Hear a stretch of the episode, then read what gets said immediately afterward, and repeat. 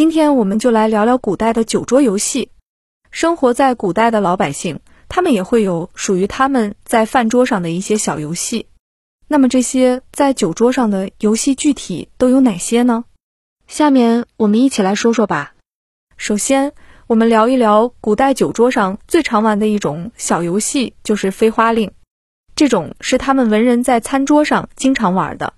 这种游戏的历史悠久。最开始是在儒家文化的礼教演变过来的，其实它的诞生朝代是在周朝，这种一种可以表达热情好客的特别好的方式，在那个年代，这种游戏是宴会上最常玩的一种。飞花令这个游戏的游戏规则是这样的：先要有主家来说出关键的字，然后客人回答出带有关键字的诗词，然后是一个接一个，而且每一个关键词的位置就要往后挪一个字位。这就有点像我们所说的成语接龙类似的玩法。一开始的时候，玩法是很简单的，刚才说的就是最基本的一个玩法。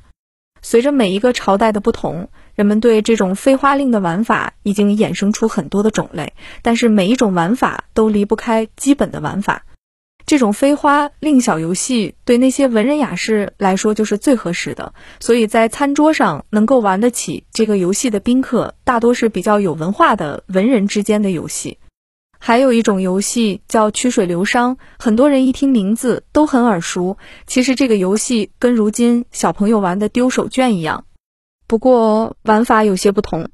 他们是要有匹配的酒宴环境，参加宴会的客人要坐在溪水的两边，然后倒上一杯酒，放在托盘上，然后让酒顺着溪水漂浮到客人的前面，酒在哪里停下来，就要离酒最近的人要喝酒，还要吟诗一首。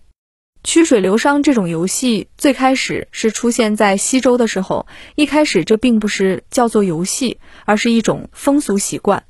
这种习俗象征着能够保佑平安。去除灾难。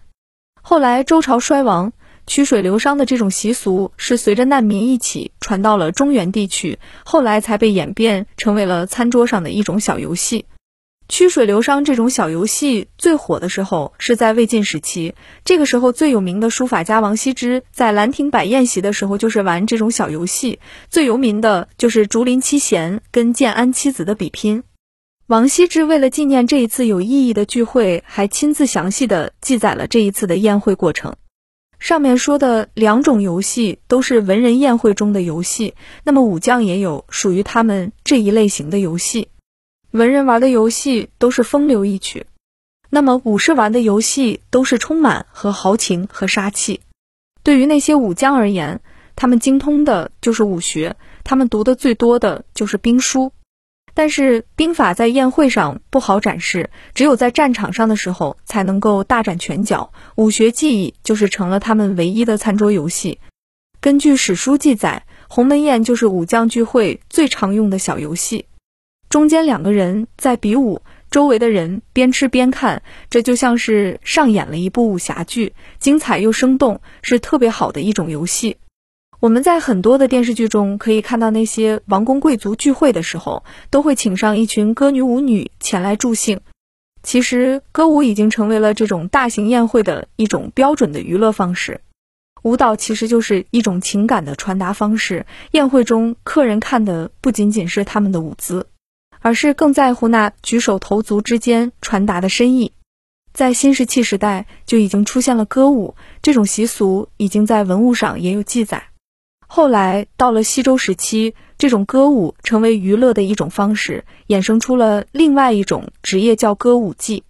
其实当时的宴会歌舞风俗已经很普遍了，人们在喝酒的时候都会请一些女子在中间跳一支舞来满足人们内心的欲望。历代帝王都会让自己心爱的妃子在宴会上跳上一支舞，这不仅可以欣赏自己女人的风姿，还可以让自己的客人面前长长自己的面子。以上的这几种都是贵族人的游戏娱乐方式，那么平民之间的餐桌文化小游戏是怎么样的呢？他们最常玩的就是划拳掷头，因为老百姓受教育的水平是有限的，所以在诗词歌赋方面还是很欠缺的，所以他们最长的娱乐消遣游戏就是喝酒划拳。他们在玩之前都会定好规则，商量好输的人即将会受到什么样的惩罚。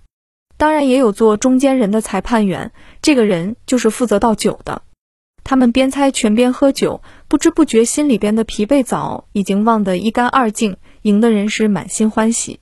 那些古代人的生活，并不是我们想象中的那么死板，他们也会有属于他们各有特色的娱乐生活，只是跟现在的娱乐方式不同而已，其本质都是为了开心快乐。